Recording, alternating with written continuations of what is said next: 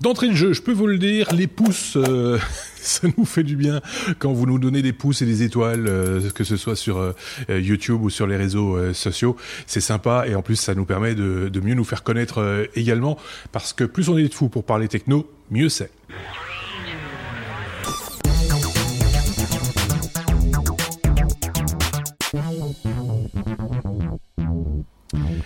Et cette semaine, pour parler euh, techno et pour passer en revue la, revue de presse, entre guillemets, hein, la, veille technologique euh, de cette semaine, on a avec nous celui-ci, c'est euh, Bruno. Salut Bruno.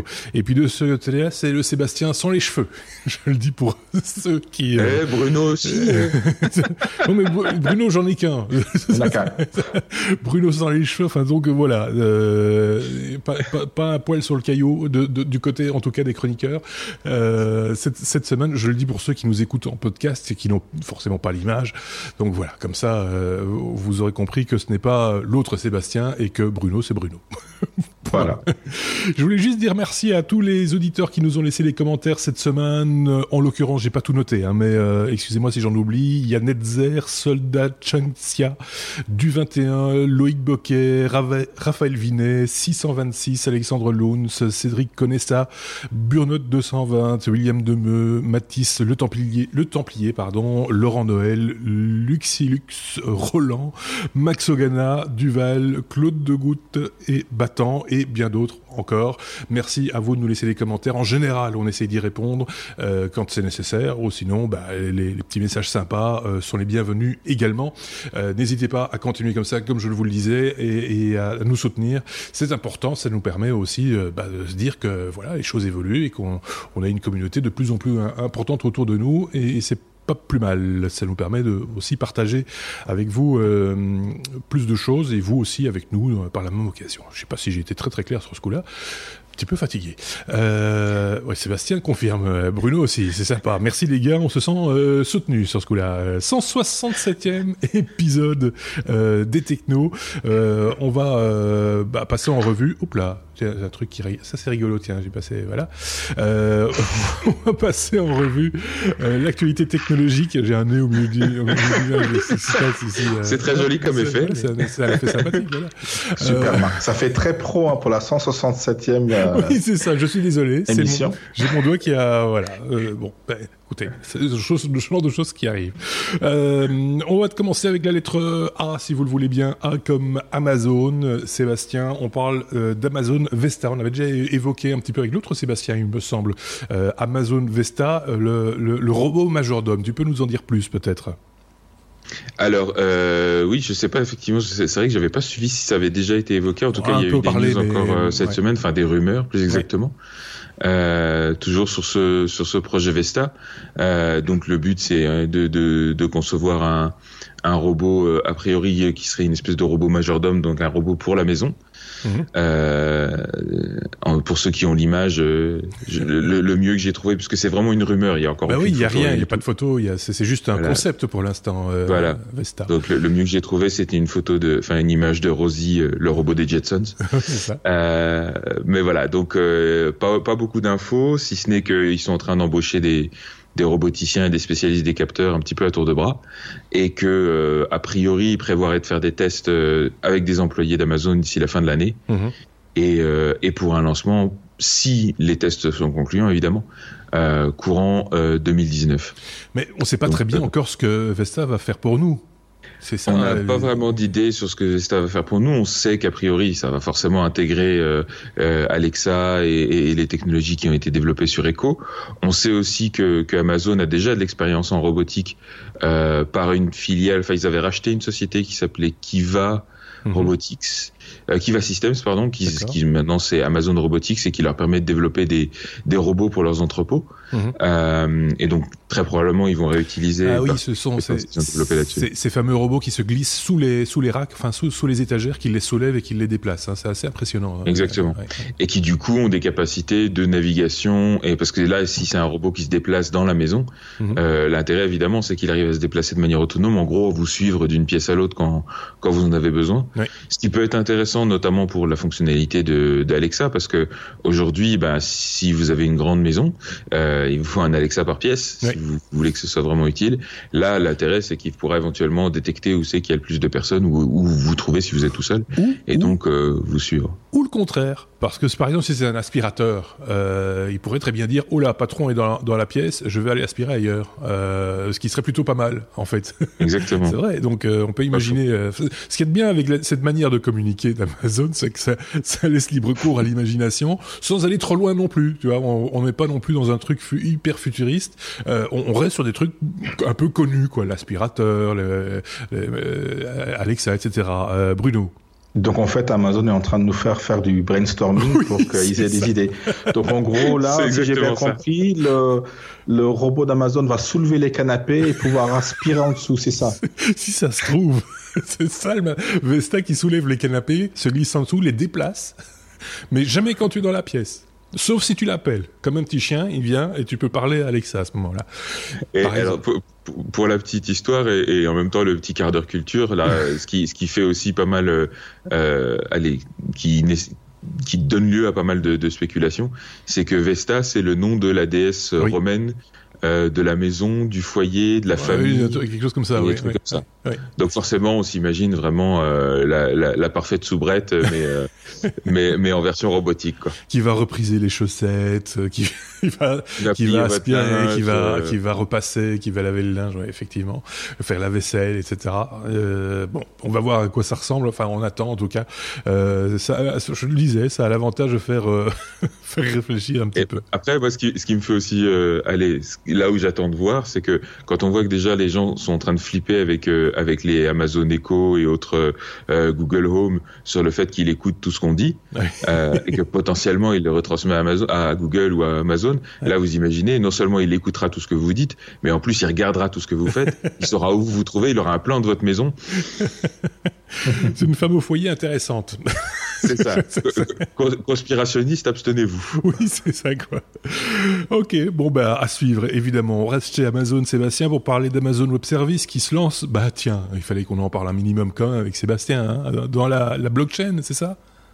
C'est ça. Donc Amazon euh, Web Service, on rappelle, c'est cette, cette branche d'Amazon qui met à profit, euh, enfin qui mettait encore à l'époque euh, à profit la, capacité excédentaire de leur de leur serveur. Mhm. maintenant, ils ont ils ont clairement des serveurs dédiés pour ça et pour pour héberger des sites web, des bases de données, etc. Donc c'est très utilisé des par, ressources par les, voilà, exactement. Des ressources, euh, euh, ces espèces de ressources virtualisées en quelque mhm. sorte. Mhm. Et donc, euh, et c'est très prisé, euh, notamment dans les startups. La plupart des, des services que vous utilisez aujourd'hui euh, sont hébergés sur sur AWS.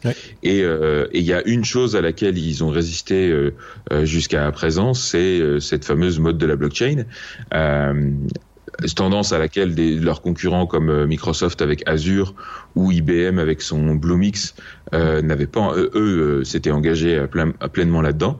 Mais euh, encore en novembre l'année dernière, Amazon à, sa conférence Reinvent avait dit non non mais nous on n'en veut pas. Enfin ça nous on voit pas on voit vraiment pas l'intérêt. Et pourtant pas. Et là Volt et là, volte-face, voilà, un petit peu la surprise pour euh, pour beaucoup de monde.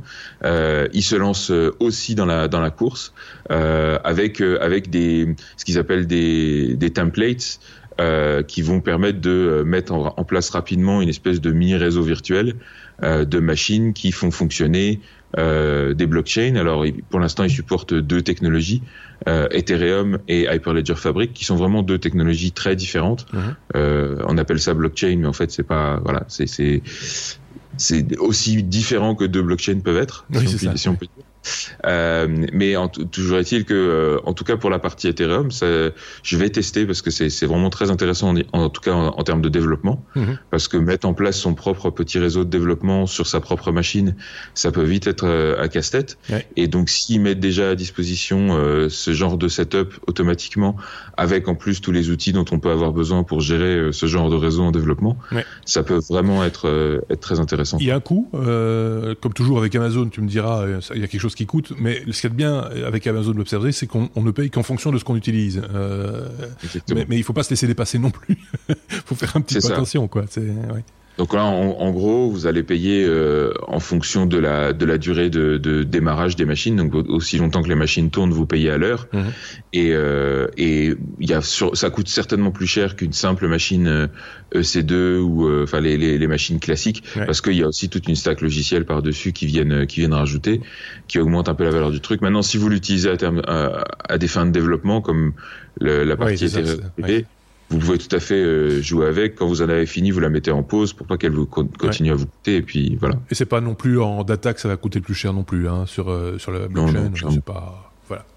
que... non, non, en fait, ce qu'ils font, c'est, c'est, là, on parle vraiment de réseau privé, donc pas, c'est pas, pas de faire tourner des nœuds sur la blockchain euh, principale, où là, effectivement, ça pourrait coûter très cher en espace de stockage disque. Euh, là, c'est vraiment pour des, pour des blockchains privées, quoi. Ok, bon, ben voilà, c'est bien. Pour ceux qui, qui s'y intéressent de près, je le rappelle, tu animes un podcast maintenant depuis euh, quelques semaines. Vous en êtes au troisième épisode. Euh, rappelle-nous le, nom, les références. Euh, le, podcast s'appelle le Proof of Cast et vous le retrouvez sur proofofcast.com. Voilà, comme ça, c'est dit. Euh, on est toujours à la lettre A, mais cette fois comme Apple. Euh, Bruno, on parle d'Apple qui priverait les futurs iPhones d'un accessoire, mais lequel donc? Ben, en fait, depuis euh, l'iPhone 7, il n'y a plus de port mini jack, hein, on, s'en ah, sait tous. Et apparemment, il y a des rumeurs qui diraient que justement, Apple enlèverait cet adaptateur Lightning vers port mini jack des, des, prochains iPhones. Euh, pour euh, voilà faire un peu encore plus d'économie, je pense, euh, oui, puis... pour euh, pousser les gens, les utilisateurs à, adopter des, bah des, des écouteurs sans fil, euh, pourquoi pas les AirPods d'Apple. Par exemple, ou d'autres. Hein. Il, y, en a aussi des, des devices Lightning. Il commence à y en avoir beaucoup aussi maintenant. Je voyais ça. on en voit de plus en plus des casques, des écouteurs qui, qui, qui, qui, se sont conformés entre guillemets aux, aux desiderata d'Apple avec ce avec ce connecteur Lightning et donc du coup, forcément, c'était transitoire. Moi, je m'en doutais. Hein. Je veux dire, il faut pas non plus se leurrer. Ce petit accessoire, ce petit bout de câble, il allait disparaître à un moment ou à un autre. Euh, Sébastien, dis non. non, mais moi, je suis pas d'accord du tout. Ça va pas du tout. Enfin, je veux dire, à, un moment donné, là, moi, ça va continuer. Je vais acheter les Android, quoi. Euh... l'accessoire va être. Moi, j'ai des super à part, hein. euh, de DJ et tout ça qui évidemment ne supportent pas ni le Bluetooth ni le Lightning. Euh, j'ai besoin de mon adaptateur. En plus, euh, des adaptateurs, j'en ai acheté deux trois comme ça parce que ça se perd facilement. Oui. À chaque fois, c'est 40 euros ou quoi. Donc, euh, qu'il y en ait un dans la boîte, c'est quand même le minimum. C'est vrai que ça peut encore s'acheter. Par ailleurs, si, si on en a vraiment besoin. Mais bon, j'imagine qu'ils ont analysé le marché, qu'ils se sont dit bon bah finalement, c'est une minorité de gens qui utilisent ces petits adaptateurs. voilà, je sais pas ils se sont dit on fait pas assez de marge sur l'iPhone 10. ça doit être ça. Justement.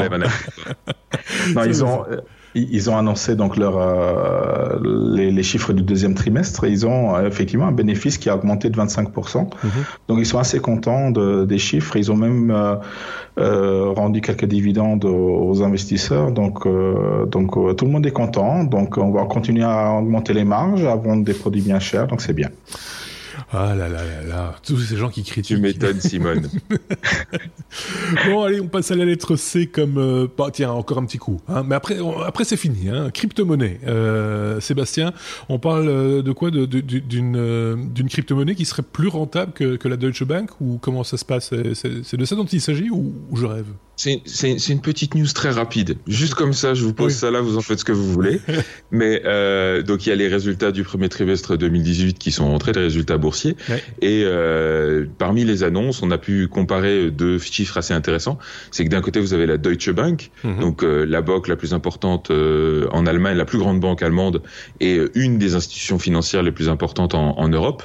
Profit réalisé pendant le premier trimestre, 146 millions de dollars. Euh, à ma droite, vous avez Binance, hmm. un échange euh, centralisé euh, de crypto-monnaies, donc qui, sur lequel on peut acheter, vendre des bitcoins et autres crypto-monnaies contre des euros justement. profit annoncé pour le premier trimestre 2018, 200 millions de dollars. D'accord. Je, je, précise au passage que Binance n'existait pas il y a encore 8 mois. Ah oui, en plus. Là où la Deutsche Bank a 148 ans. Binance, on parle de 200 employés par opposition aux 100 000 employés de la, Deutsche Bank.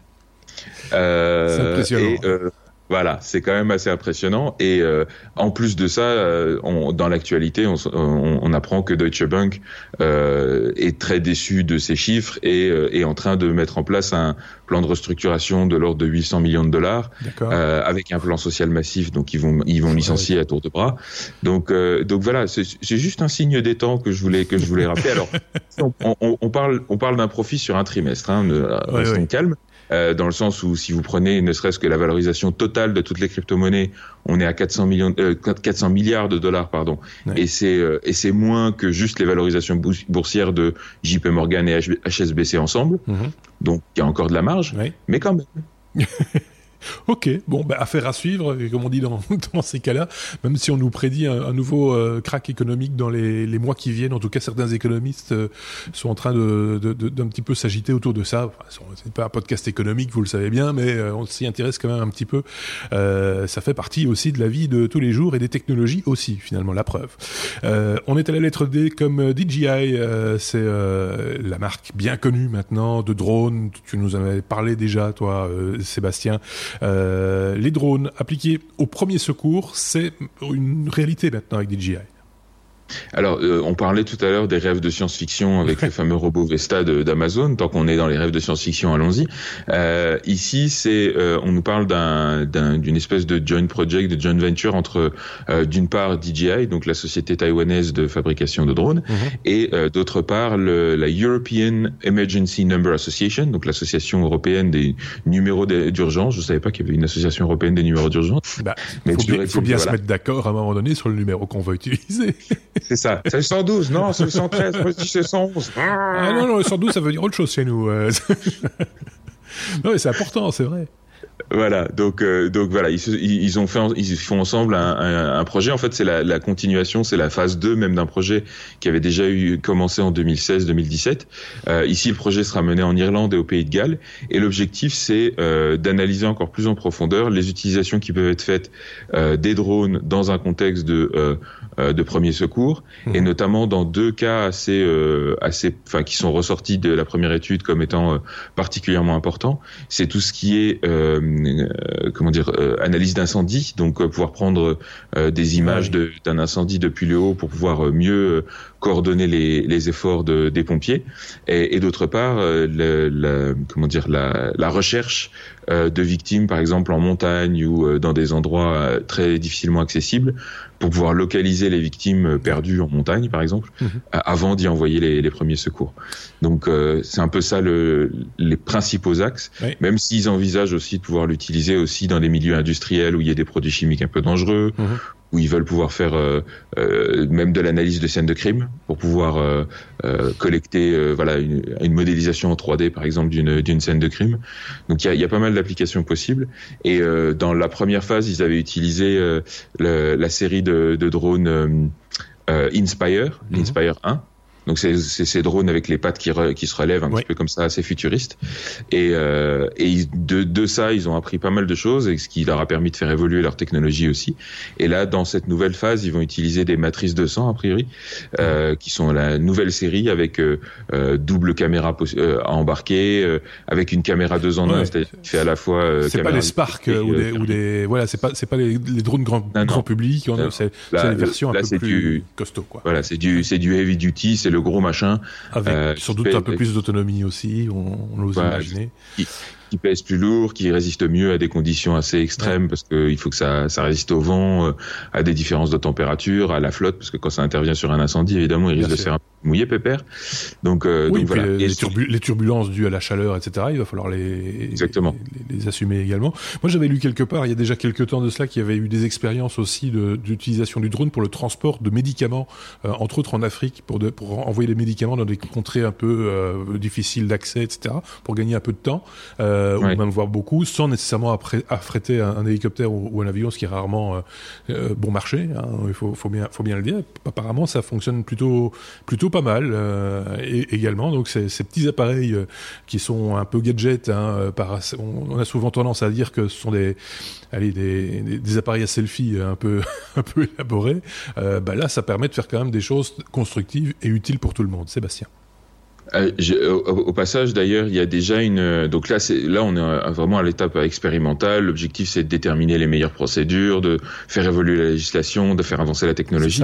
Mais il y, a, il y a déjà une start-up française euh, qui s'appelle Helper. Enfin, le drone s'appelle Helper et euh, qui, euh, qui a développé un drone euh, sauveteur en mer. C'est-à-dire que c'est un drone qui est équipé d'une espèce de bouée autogonflable. Et, et quand il y a une victime qui est un petit peu éloignée, évidemment, c'est beaucoup plus rapide d'y aller en drone que d'y aller à la nage. Et donc, ce qu'ils fait, ce qu'ils font, c'est qu'ils dispatchent automatiquement le drone. Il est complètement autonome. Donc, à partir du moment où on lui a dit la, victime, elle est là, il va automatiquement sur place. Il a sa cible. il a, il, il, a sa cible. Il lâche une, une bouée et, euh, et, ça permet à la personne d'attendre euh, sereinement euh, les secours qui arrivent en jet ski ça, ou on, nage. On l'a déjà vu l'année passée, je pense, l'été dernier, sur certaines côtes françaises, il avait été déployé ce, ce, ce, type de, de, de, système avec des secouristes qui étaient un petit peu dubitatifs au début et puis qui finalement se disent bah ouais, ça permet quand même de gagner pas mal de temps et, et si ça permet de sauver des vies, c'est tant mieux quoi, parce que bon, c'est vrai que quelqu'un qui est en panique n'a peut-être pas le réflexe de récupérer une bouée qu'on lui lance, etc. Donc il faut toujours relativiser mais au moins c'est un, acte en plus qui permet d'optimiser les chances de sauver la personne en question, quoi. Oui. Je crois que dans, à, à, à, Lacano, là où ils ont fait, donc c'est dans le dans le sud-ouest de la France, l'été où ils ont fait l'expérimentation, je crois qu'ils ont ils sont intervenus 50 fois avec le drone mhm. et ils ont sauvé deux personnes grâce à ça. C'est pas mal. Euh, ouais. C'est quand même pas mal. Oui, et, et, donc voilà, deux personnes qui n'auraient pas été sauvées par ailleurs, par, par fait de contraire, et qu'on va pas nécessairement sortir là aussi euh, euh, les, les, les, gros gros moyens, euh, ils, seraient là trop tard de toute façon, ou alors c'est parce qu'ils sont à pied d'œuvre. Mais, mais voilà, tout ça est très très bien, je trouve. Euh, ça va dans le bon sens euh, une fois de plus, et ça c'est chouette. Je sais pas si Bruno avait un truc à rajouter à ce sujet. Non, pas grand chose. C'est juste, ça sera un peu difficile de mettre un drôle dans Baywatch. Euh, euh, c'est moi, c'est moi sexy. C'est moi ah, bah, sexy. Ah, ouais, c'est ça. C'est-à-dire que Pamela Anderson en version geek, euh, avec la avec la zapette, elle reste tranquillement sur la plage, elle ne court plus. Non, non, elle reste sur la place avec sa, avec sa télécommande. c'est beaucoup moins sexy du coup. Oui, c'est ça. En plus de ça, comme elle ne court plus, elle est affalée. voilà. Et c'est beaucoup moins, voilà. Euh, merci Bruno pour cette euh, remarque tout à fait pertinente. Euh, merci de nous l'avoir rappelé. Donc tous ces drones, finalement, ça nous gâche le plaisir. Euh... On en est à la lettre D comme DJI, E comme électrique. Ah ben, je pensais que c'était Bruno qui nous avait parlé de véhicule électrique. Et non, pour le coup, c'est Sébastien, une fois de plus, qui revient avec la Slovénie, qui lance son avion électrique cette fois-ci. Tout à fait. Alors, il s'appelle Alpha Electro, c'est son petit nom. Euh, c'est un avion école biplace, donc euh, c'est quand même pas mal pour un avion électrique. Euh, il est conçu en partie par Siemens, mais il est fabriqué par un constructeur slovène qui s'appelle Pipistrel. voilà. Bah, Pipistrel, c'est un petit oiseau. Voilà. voilà. J'imagine que c'est de là que ça vient. Tout à fait. Et, et, donc ils avaient présenté déjà en 2014 un, un prototype qui s'appelait WhatsApp, et là maintenant ils sont passés à la, à la production de série de donc de cette Alpha Electro, et, et apparemment ça marche plutôt bien en Amérique du Nord, euh, puisqu'ils ont obtenu une autorisation de vol de la FAA euh, aux États-Unis. Euh, ils ont obtenu une autorisation de vol aussi au Canada, mais alors c'est intéressant parce que le Canada, eux, ils l'ont classé comme ULM avancé. Bah oui. du coup, ça limite un petit peu les utilisations. Notamment, ils peuvent pas encore l'utiliser en école. Du coup, c'est dommage pour un avion école. Euh, et euh, voilà. Et il a aussi une autorisation de vol en Australie, donc ça commence à se, à se déployer. Il est en phase d'essai en France, je crois. Euh, et, euh, et, alors, alors même que, euh, on se souvient, Airbus à un moment donné avait lancé un projet qui s'appelait IFAN et puis qu'ils ont abandonné l'année dernière. Donc, donc voilà, il y a un, un, petit, un petit avion électrique euh, qui commence à voler. Alors il faudra voir si économiquement ça fait du sens. Oui, c'est ça. Parce que ce qui, si, pour un avion électrique, le, le euh, et notamment un avion école, les calculs de rentabilité sont assez compliqués. Il faut tenir compte aussi du fait que ça va être piloté par des élèves, donc euh, ça va devoir rebondir, euh, gérer euh, des choses qu'un avion normal ne devrait pas faire. Ouais. Peut-être donc il faut que ce soit robuste, il faut que ce soit flexible, etc. Et, et pour l'instant, l'avion école le plus populaire chez nous, c'est le, le, bon vieux Cessna. Ouais. et il faut que ça soit plus efficace que ça. Alors euh, pour ceux qui avaient suivi l'actualité en Belgique, il y avait euh, euh, notre constructeur, enfin notre équipementier aéronautique national, la Sonaca, qui avait étudié à un moment donné la possibilité de faire un avion électrique, et puis qui finalement avait basculé sur un avion tout ce qu'il y a de plus classique, mais juste plus économique, plus moderne, etc., qui aujourd'hui est en vente, le, le Sonaca 200. Ouais, sur base d'un châssis ou d'une aérodynamique brésilienne ou italienne, je sais plus. sud-africaine. Ou sud-africaine, oui, c'est ça. C'est un avion sud-africain qu'ils ont en fait homologué pour le, vol en Europe. C'est ça. Et, et, donc voilà, donc eux avaient plus ou moins abandonné l'idée parce qu'économiquement, ça c'était pas si intéressant que ça, mhm. alors que le, alors que l'avion école plus moderne pour remplacer le Cessna était beaucoup plus intéressant. Donc là, il faudra voir. Est-ce que ça, donc là, les, chiffres qu'on a pour l'instant, c'est quoi euh, il, peut supporter jusqu'à 200 kg de charge, mhm. euh, donc ça permet de faire euh, deux passagers pas trop épais. Il, a une batterie de 20 kWh qui lui permet de tenir à peu près une heure en vol avec 30 minutes de réserve. Ah oui, quand même. et donc sur un vol d'une heure, en gros, il a un coût de un coût par vol de 3 euros. Ce qui est vraiment assez euh, juste pour la, la, recharge de la batterie, évidemment point, point de panneaux solaires sur cet avion. Euh, il, n'a pas, il pas d'autonomie énergétique, etc. Hein. il faut le recharger comme c'est comme une voiture électrique, quoi. En gros. Euh. Voilà, 45 minutes pour une charge complète. Il n'y a aucun aucun panneau solaire. C'est uniquement euh, une batterie qu'on peut. Alors par contre qu'on peut enlever, donc on peut la swapper pour le faire voler rapidement, ce qui évidemment pour un avion école est relativement important parce mmh. qu'il faut que ça tourne pour que ce soit rentable. Et, et voilà. Donc en tout cas, moi, ça m'a surpris de savoir qu'on en était déjà là. On en est déjà à la production de série sur des avions électriques euh, pleinement fonctionnels qui arrivent à avoir des autorisations de vol.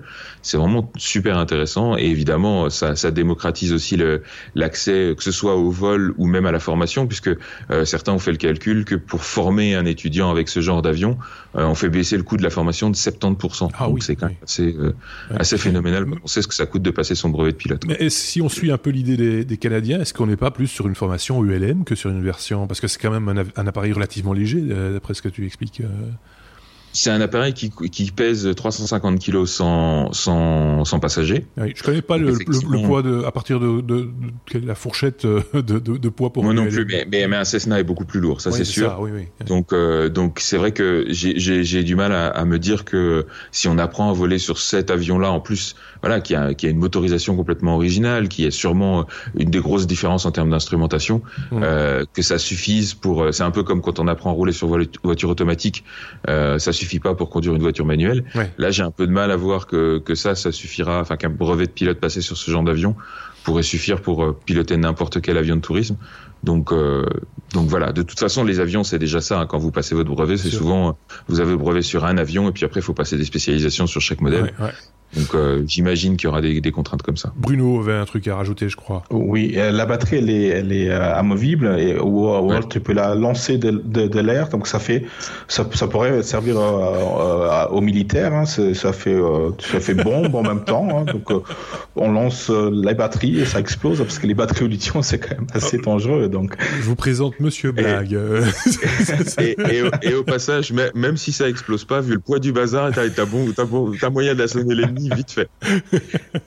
il, y a le, Japon qui va prendre tous les euh, tous les les alpha électro qui sont plus euh, en, en, fonction pour leur euh, projet kamikaze. Par exemple. enfin, je sais pas si ça te donne pas une idée de produit euh, à commercialiser euh, de, du côté du Luxembourg, euh, Bruno, l'avion électrique. C'est attention, la chute est beaucoup plus lourde qu'un moto. ah, c'est clair, c'est clair. Je sais pas pourquoi tu dis ça. je ne sais pas, parce que ce, ce, dernier a, a chuté récemment, donc voilà. Hein, tu vois, un petit canard. Voilà. Merci. Donc voilà. Mais bon, il se porte bien hein, en même temps. ça va. Ça va, quoi. C'est j'ai shooté. Le, pire, le, le, pire est passé, je pense. Donc, euh, euh, il shootait, par contre. Ouais. C'est pour ça qu'il dit beaucoup de bêtises, sans doute. Euh, on est à la lettre F. F, bah tiens, on va lui faire, on va le faire parler un peu, ça va être drôle. F comme F8. F8, c'est euh, c'est la, la, la grand-messe de Facebook euh, annuelle hein, pour les développeurs et, et autres, euh, avec des annonces de Mark Zuckerberg, Facebook, euh, à l'occasion de, de, de, cette de cette rencontre, lâche souvent des, des informations qui peuvent avoir un, un, intérêt pour pour tout le monde et pour le technophile, les technophiles que nous sommes, par exemple, Bruno. Oui, effectivement. Donc, on va, on va vite passer en revue un peu les, les annonces de Max Zuckerberg. bien entendu, Facebook est un petit peu euh, scruté de, tous les côtés avec toutes les, les problématiques qu'il y a eu dernièrement. Euh, donc, euh, voilà, ils ont annoncé euh, une, une, un grand nouveau produit qui va qui va concurrencer Tinder, c'est c'est FaceDate. Bon, je sais pas si ce sera un nom définitif ou, ou, ou, de prototype, mais ça sera vraiment un concurrent à Tinder. Donc pour du dating. Euh, donc là, il faudra se poser quand même des questions. Hein. Si Facebook connaît déjà tellement de choses sur vous, s'ils vont en plus avoir des informations sur qui vous aimez, qui vous voulez rencontrer, euh, il y, a, y, a, intérêt à ce que ça soit bien sécurisé. Ça va être difficile de mentir. voilà. Donc beaucoup, beaucoup d'analystes disent déjà, beaucoup de gens disent déjà que ça pourra pas marcher parce que les gens utilisent Tinder de façon plus anonyme que qu'ils n'utilisent d'autres réseaux sociaux comme Facebook, euh, où forcément vous serez beaucoup plus connu et ce sera beaucoup plus plus difficile de mentir sur sa personnalité, euh, sur son apparence que sur euh, sur Tinder par exemple. Donc euh, après Facebook insiste sur le fait que ça sera surtout un outil pour des des des, des, des, relations à, long terme, contrairement à, ce qu'ils insinuent donc, c'est que Tinder c'est pour des coups d'un soir quoi. oui, bah, oui. mais en même c'est ce que tout le monde imagine aussi. Il hein. euh, faut être clair que ça, ça contribue, on va dire, à l'image de Tinder. Hein. Sébastien est d'accord avec moi. Et ne, fait pas qu'imaginer. Oui, c'est ça. Donc euh, voilà, c'est euh, c'est un argument. On, se doute bien que Mark Zuckerberg aujourd'hui, en tout cas, ne va pas dire. Par contre, on vous a prévu un petit, une petite fonctionnalité super, un coup d'un soir, ça s'appelle. non, soyons clairs. Ça, le, le, nom définitif, ce sera pas Facebook Dating, ce sera ce sera One Night Stand. Voilà. par exemple. Donc, euh, ce qui a fait euh, réagir forcément euh, le, le, le, patron de, de, Tinder, Bruno. Oui, ça c'est une news un peu liée à celle-ci, effectivement. Enfin, cette partie de, de, de, d'annonce de la F8, c'est que le, le, patron de, de, de, Tinder, euh, Joey Levin, euh, bah, il est, il, va dire, on va dire qu'il est content que Facebook se lance là-dedans. Il va pas dire le contraire pour parce que ça va, ça va relancer un petit peu euh, l'affaire. Mais en même temps, euh, Tinder a quand même perdu 22% en bourse. Ils ont donc, bien je pense pas qu'il soit très content finalement. donc ils essaient de minimiser. Après, effectivement, c'est peut-être pas les mêmes cibles qu'ils auront. après, ils sont depuis très longtemps dans, dans le business. Et ils ont leur leur business model qui fonctionne. à voir ce que Facebook Facebook va, va en sortir en tout cas. Hein. Euh, Mais c'est pas pas les seules annonces donc que, que, Facebook a fait. Donc un peu pour euh, calmer tout le monde au niveau des des des des des, des, failles qu'il y a eu euh, dernièrement avec euh, les, cette histoire de, de données euh, utilisées. Donc d'ailleurs Cambridge Analytica ils ont fermé boutique. Oui, je, pense. Ils sont en train de, ça aussi. le faire. donc là Facebook a annoncé qu'ils vont lancer une fonctionnalité de Clear History. Donc euh, effaçage de, de, la mémoire mhm. euh, sur euh, leurs apps, donc qui permettrait un petit peu de d'effacer toutes ces traces qu'on a laissées via les apps qui étaient connectées. Donc c'est une bonne chose qui, qui lance ça. Je pense qu'ils vont lancer dans le futur pas mal de ce genre de choses pour calmer un peu tout le monde, pour sécuriser, pour rassurer les, les utilisateurs de Facebook, parce qu'un jour ou l'autre, ils risquent de, de perdre une grande partie, et comme c'est en, tout cas le cas déjà, de grandes personnalités. Ouais, mais, ouais, ouais, mais ça, ça, on l'a vu la semaine passée, euh, justement, on en parlait. Euh, apparemment, ils sont revenus. Hein tout le monde. Oui, oui. Et ils sont de nouveau sur une tendance euh, haussière en termes de, de, de, quantité d'abonnés au, au, service. Donc, quelque part, ça, ça les a pas desservis, en tout cas. non. De toute façon, on ne peut pas passer outre Facebook pour tout ce qui est marketing, tout ce qui est publicité. J'ai vu des statistiques récentes au Luxembourg, juste, mais euh, 75% des, des, des, résidents luxembourgeois utilisent Facebook quotidiennement. Donc c'est quand même assez énorme. Donc en fait, si on fait pas de publicité, si on n'est pas sur Facebook, on n'existe pas finalement oui, dans, dans, notre monde. Et hein. puis il y a l'aspect aussi, euh, on, on, est connecté mais on ne l'utilise pas, mais malgré tout, on, on, donne des informations à Facebook par le biais des, des, liens sur lesquels on clique, etc., et des connexions euh, via les Facebook Connect et des trucs comme ça. Donc euh, on, on, est toujours quelque part connecté même quand on n'y va pas. c'est un peu ça l'idée, quoi. Tout à fait. Euh, voilà. ce qu'ils ont annoncé d'autre aussi, c'est euh, des mesures anti-bullying et, du vidéo chat dans Instagram, mhm. parce qu'il faut le rappeler, hein, Facebook détient Instagram et WhatsApp aussi. Donc voilà, il pousse un petit peu cette barre-là pour contrecarrer le grand rival qui est, qui est Snapchat. Hein. Et qui, se, se porte pas bien non plus. Hein. Qui se porte pas bien du tout, effectivement. Donc voilà, donc ils sont en train de, de, de tuer le rival Snapchat petit à petit. Hein.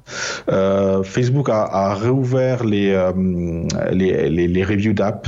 Euh, donc ils avaient fermé avec toute cette problématique de, de, de sécurité toutes les nouvelles applications Facebook. Mhm. donc il y avait plus moyen de mettre à jour les applications Facebook ou d'en lancer de, de, nouvelles. Donc là ils les ont les ont réouvertes. Donc à mon avis ça va ça va fuser, ça va et toutes les applications vont être revues un petit peu pour justement ne pas avoir ces, ces failles de, de quelconque faille de sécurité possible pour pour empêcher les, les utilisateurs d'avoir confiance dans ces dans ces applications là. Mmh.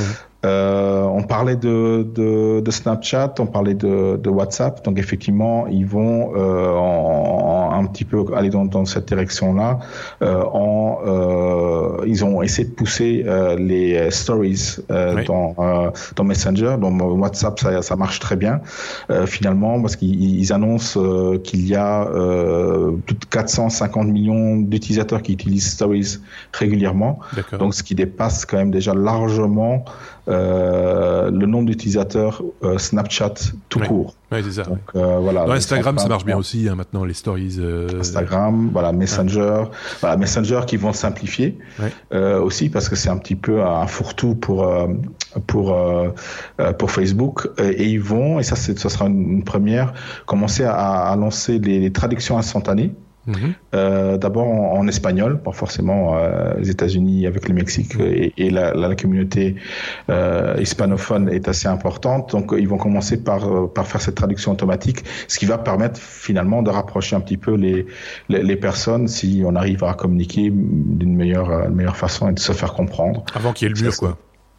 Oui, ah, bah, ah, bah, parce que voilà, on, met le mur, mais on, fait quand même euh, en sorte qu'on puisse communiquer euh, à, travers le mur via, via Facebook, effectivement. Par exemple.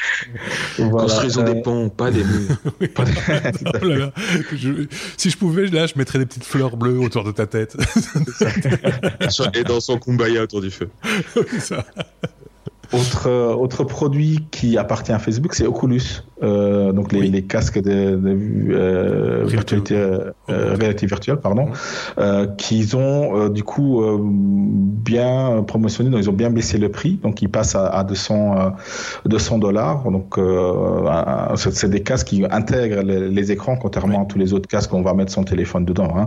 Donc là ils, ont le contrôle sur tout tout le contexte, tout tout tout ce qu'on qu'on voit et, ils vont commencer à lancer des applications dédiées à ces casques, euh, notamment des, applications de vidéo, mais euh, il y aura probablement Netflix et Hulu qui vont euh, rapidement lancer leur propre application. Donc ça va être une, une, expérience d'immersion assez, assez intéressante de voir cela sur, sur Oculus. Seb. Oui, le, si je me si je me trompe pas, ce casque à 200 dollars, c'est pas le Oculus Rift, hein, c'est c'est un autre casque un peu plus un euh, Oculus un peu plus optimisé. oui, c'est c'est la version la version allégée entre guillemets, économiquement en tout cas, euh, de, de, de, la de, de, la technologie Oculus Rift, toi, c'est ça. Tout à fait. Voilà, c'était à peu près les, les annonces qu'ils ont faites. Après, c'est euh, vu en, en rapidité, hein, donc euh, voilà, les, les, plus importantes annonces. C'est relevé ce qui... Ça, c'est un petit, un petit relevé. Voilà, ce qui m'a frappé, moi. Voilà. Voilà. C'est tout ce comme on a l'habitude de le dire. C'est notre revue de presse. C'est la manière dont ces petits gaillards-là euh, voient l'actualité technologique de la semaine. Seb. Je voulais rajouter, je vais plus poser une question. Est-ce que euh, Facebook avait déjà euh, fait une offre de rachat de Tinder?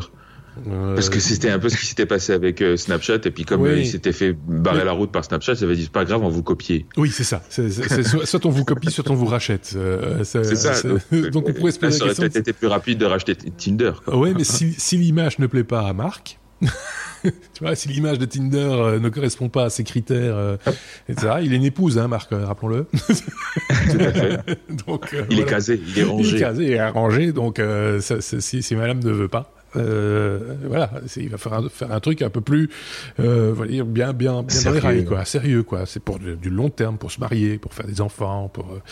Euh, et, blague à part, c'est justement, ça fait partie quand on, allez, quand on suit un petit peu les, les entrepreneurs et tout ça, tout ce qui est application de, de rencontres, ça fait partie de, des, des, ce qu'on appelle des, enfin, des modèles économiques schizophréniques, c'est-à-dire que le, le, le l'intérêt de ces boîtes-là, c'est justement de, de, faire des relations à court terme, parce que si vous favorisez des relations à long terme, les gens se barrent et donc ne payent plus.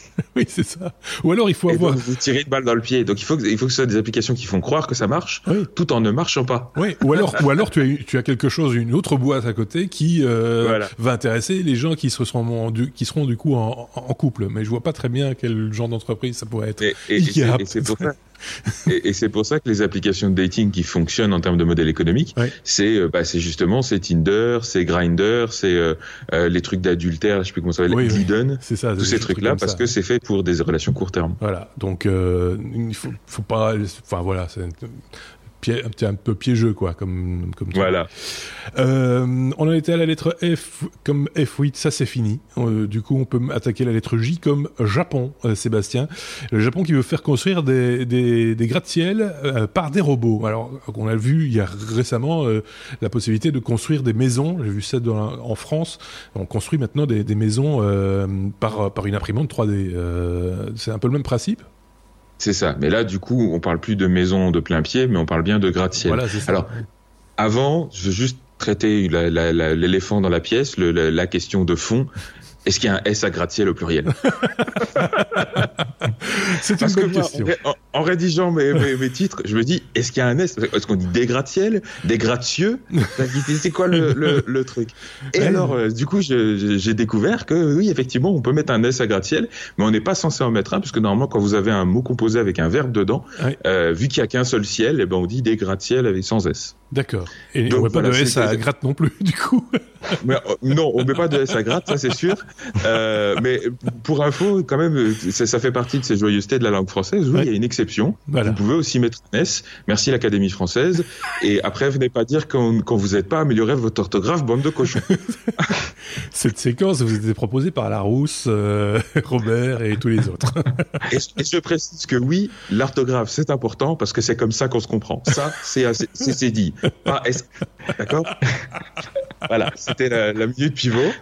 Euh, donc il y, a il, y a, il y a un S à gratte il peut y en avoir. Euh, donc en parlant de ces fameux gratte justement, euh, il faut savoir que en gros, enfin l'article donne des chiffres assez intéressants. Pour construire un gratte-ciel de 30 étages, ça prend 500 000 jours hommes. Donc ça, ça, coûte cher et, et c'est une industrie qui a assez peu évolué. On a, évolué, on a fait évoluer les matériaux et certaines techniques de construction, mmh. mais l'automatisation est très complexe parce que la plupart des robots qui existent aujourd'hui, c'est des robots statiques qui sont faits pour fonctionner dans un environnement stable, comme une usine par exemple. Mmh. Ils restent sur place. Il y a leur euh, domaine de d'activité est assez protégé. Il y a des grilles autour, etc. pour pas que les les ouvriers viennent se mettre au milieu. Évidemment, sur un chantier, le terrain est un peu euh, euh mouvant enfin accidenté, pas très stable, mhm. accidenté, voilà. Euh, en plus de ça, il y a des il y a des machins qui courent au milieu. Là, comment ça s'appelle? Oh, les machins avec deux bras, deux jambes. Oui, des humains, c'est ça? Euh, euh, qui, qui, traînent au, au, milieu et qu'il faut pas blesser. Donc en plus, ils sont ils sont fragiles ces petits. Donc donc voilà, il faut faire attention à tout ça.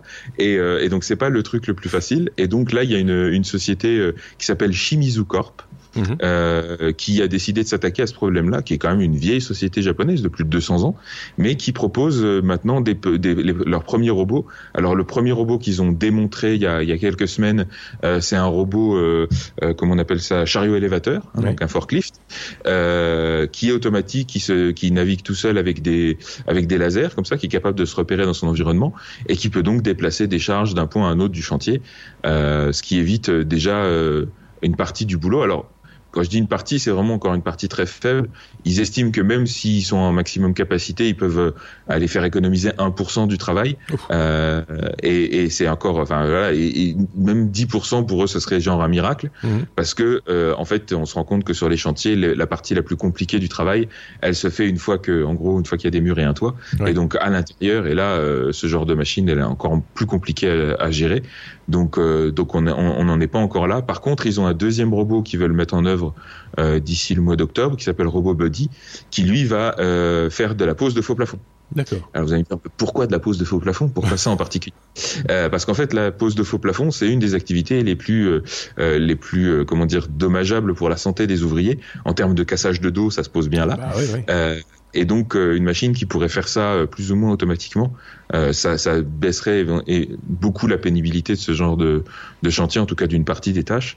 Donc donc c'est important. Et comme tu le rappelais, effectivement, il y a déjà des, des, imprimantes 3D de bâtiments qui commencent à être expérimentées. bien souvent, c'est pour des bâtiments, enfin la plupart du temps même, c'est pour des bâtiments de plein pied. Même s'il y a déjà des concepts qui existent pour des, des imprimantes qui autoportées comme ça, qui construisent un étage, puis qui montent sur le premier étage, puis qui construisent le le deuxième, etc. C'est encore assez. Pas, ça reste commandé par des, des humains. Enfin, c'est pas autonome, quoi. Je veux dire, c'est c'est euh, c'est des outils qui ont été. il y a ça aussi pour les, la construction de, de ponts, euh, des systèmes de, sur rail où on apporte un, un, segment de pont qui est porté par la machine, qui le dépose la pose de rails aussi dans, dans, les chemins de fer, enfin des, des, des systèmes très très automatisés, mais qui sont quand même sous le contrôle d'un opérateur qui, qui, vérifie que tout se passe correctement et qui n'y ait pas quelqu'un qui se fasse euh, épingler euh, entre entre deux voies de, de, de, chemin de fer. Ça, voilà. Euh, dans, dans ce contexte-là, c'est plus de la mécanisation que de l'automatisation. ça, ça, ça, enlève de la charge, etc. Mais là, leur objectif, c'est d'automatiser certaines tâches et de surtout d'automatiser les déplacements de ces robots sur des chantiers, encore une fois, avec des humains, sachant que là, le, celui qu'ils ont utilisé, donc l'espèce de, de, chariot élévateur, euh, la législation n'étant pas prête, euh, pour l'instant, ils vont pouvoir l'utiliser sur les chantiers la nuit et les week-ends, quand les ouvriers sont pas là. Ah oui, oui, bah oui. ça, ça, ça, limite un petit peu l'intérêt du truc. Vous allez avoir des chantiers qui vont continuer à, à, à clignoter dans tous les sens la nuit, ça va être sympa. Euh, donc voilà. C'est vrai que la pose, la pose de plafond, euh, je pense à ces plateaux de bureaux euh, que tu peux avoir dans certains gratte-ciel, etc. S'il y avait moyen d'automatiser ça et de d'une manière ou d'une autre. Alors après, peut-être dans des immeubles d'habitation, c'est sans doute différent aussi. Hein, mais, mais, mais, là, c'est vraiment, c'est des choses quand même très très routinières entre guillemets comme comme comme pose. Donc voilà, ce serait peut-être pas mal. effectivement. Et, et, surtout très coûteuse parce qu'encore une fois, enfin, le, le, les coûts du bâtiment, des, des ouvriers du bâtiment, c'est c'est énormissime et, et voilà. Et ne nous faites pas dire ce qu'on n'a pas dit. C'est ces gens qui ne feront plus, qui ne se feront plus mal au dos, feront autre chose euh, de tout aussi important. Tout à fait. C'est là où je euh, voilà. C'est ça aussi qu'il faut le, il faut le rappeler parce que bien souvent on a un petit peu tendance à dès qu'on parle de nouvelles technologies, de robotisation, etc. On dit oh là tout ça c'est pour mettre des gens au chômage. Pas nécessairement. C'est pour enlever des jobs pénibles et encore eh une fois comme on l'a fait à la campagne avec la, la mécanisation de l'agriculture. C'est un peu la idée quoi. C'est euh, donc voilà donc s'il y a des c'est un petit peu à cause de ça aujourd'hui hein, ou grâce à ça plutôt. Euh, on va quitter le Japon pour euh, quoique non mais on va quitter le Japon euh, pour, pour aller la lettre N. N comme Nokia parce que Nokia n'est pas japonais. Non non, non, c'est finlandais. comment je me suis Nokia. Nokia. Euh, Bruno Nokia qui veut maintenant revendre sa, sa division santé et fameux alors qu'il venait de, enfin ils viennent il y a un an ou deux ans d'acheter la société Withings. Oui, WeThink, c'est une, une start-up française hein, qui était spécialisée dans les euh, dans les objets connectés euh, reliés à la santé. Ils avaient racheté effectivement cette start-up en 2016 pour 170, 170 millions d'euros, mhm. euh, et ils veulent apparemment s'en débarrasser euh, parce que c'est pas très rentable apparemment. Ils ont eu un chiffre d'affaires de à peine 52 millions d'euros l'année passée, donc voilà, ça ça rapporte pas assez, en sachant que Nokia il fait quand même un, chiffre d'affaires global de 23 milliards d'euros euh, à l'année, donc c'est une petite goutte d'eau. Euh, ils avaient renommé donc WeThings en Nokia euh, Digital Health, quelque chose comme ça, mhm. et ils veulent en fait le revendre au à l'ancien propriétaire de WeThings, Eric Carrel, cofondateur, pour qu'il reprenne en fait le, flambeau. Donc, parce que lui savait faire. Hein. Enfin, je veux dire, il avait fait une boîte qui tourne plutôt bien avec des, des produits on en a déjà parlé, on a fait même quelques hors-séries sur ces produits. Euh, donc euh, plutôt quali, hein, euh, bien, bien, bien foutu. Ah, je... Voilà, je sais pas si tu as une expérience dans ce domaine. J'ai un, un tracker d'activité ah, que j'utilise plus vraiment, mais qui est, qui est toujours là. j'ai la balance connectée aussi. Ah, voilà, la balance connectée, je l'ai aussi, ouais, Marc aussi. Donc, euh, on est tous connectés de cette façon-là, effectivement.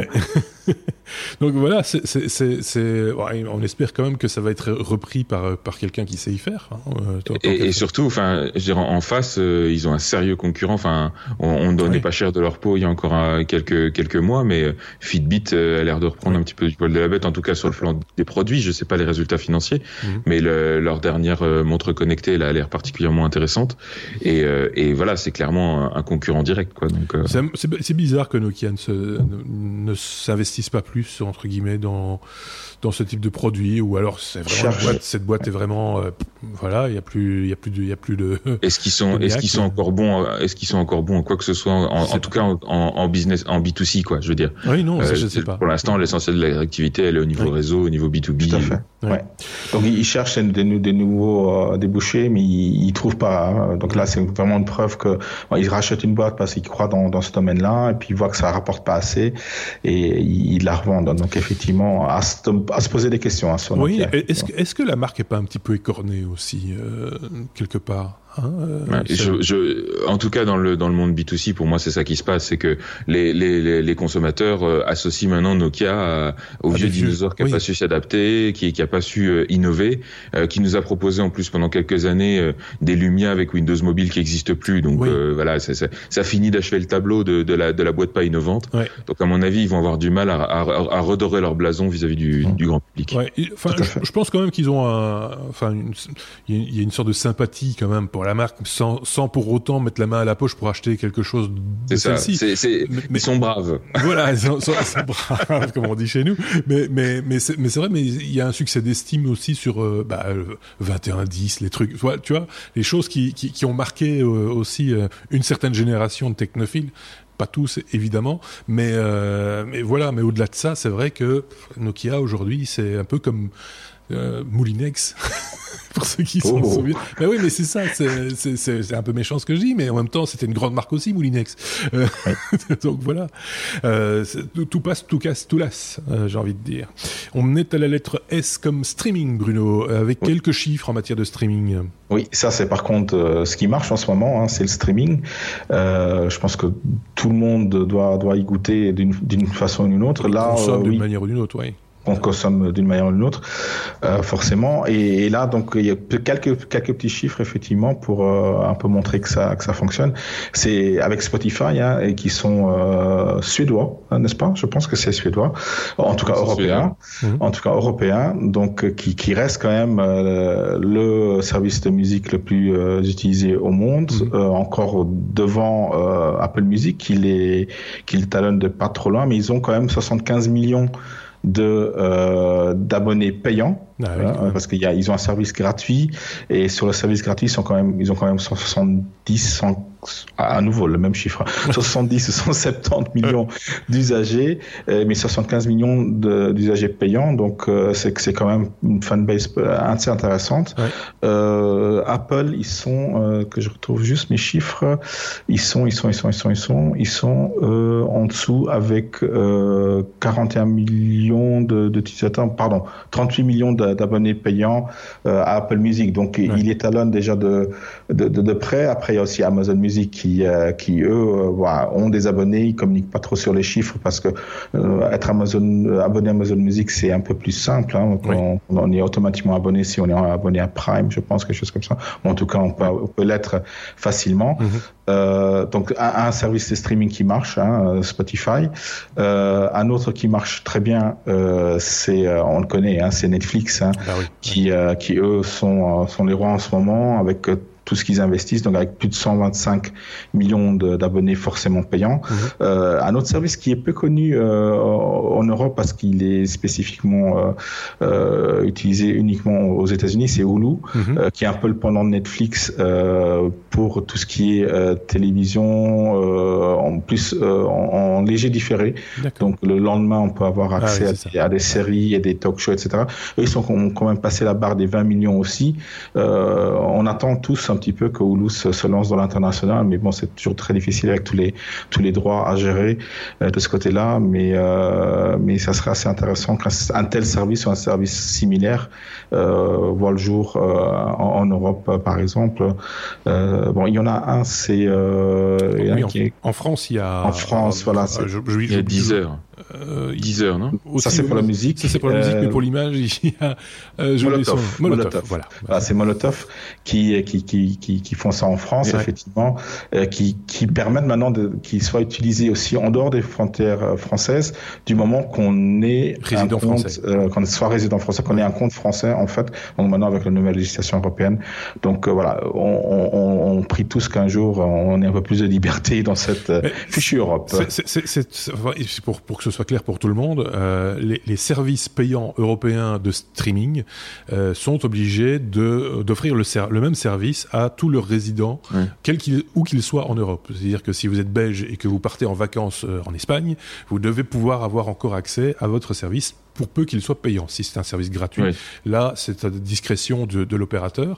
Mais euh, pour tout ce qui est abonnement payant, là, par contre, euh, voilà. Donc, euh, il, faut, il faut pouvoir porter son compte avec soi, où qu'on soit. Euh, en, tout à fait.